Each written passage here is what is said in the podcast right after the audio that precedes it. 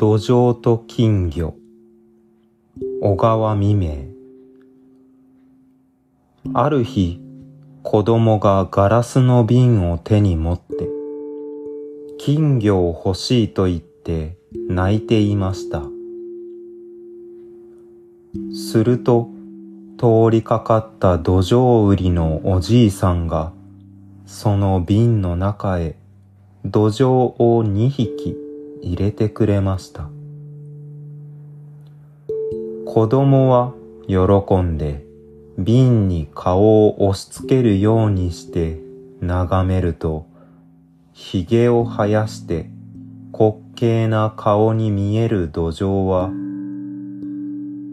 坊ちゃんあの綺麗な馬鹿しで脳のない金魚よりは私の方がよっぽどいいのですよ。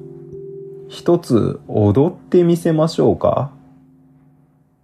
と言って、一匹の土壌は瓶の底から水の上までもんどり打って滑稽な顔を表面へ出し、また瓶の底に沈みました。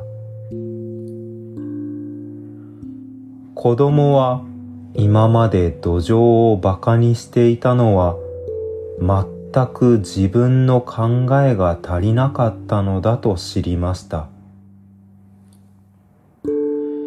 金魚よりか愛嬌があるし、踊りもするし、ずっと面白いや。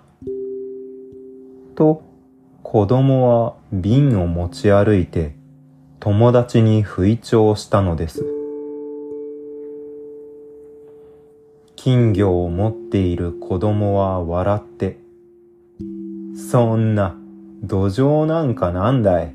この金魚は高いのだぜ。と言って相手にしませんでした。坊ちゃん、悲しむことはありません。まあ、見ていてごらんなさい。と、土壌は言いました。じめじめした嫌な天気が続きました。生活力の乏しい金魚はみんな弱って死んでしまったけれど、土壌は元気でした。そして、いつでも愛嬌のある顔をして、変わる変わる瓶の中で踊っていました。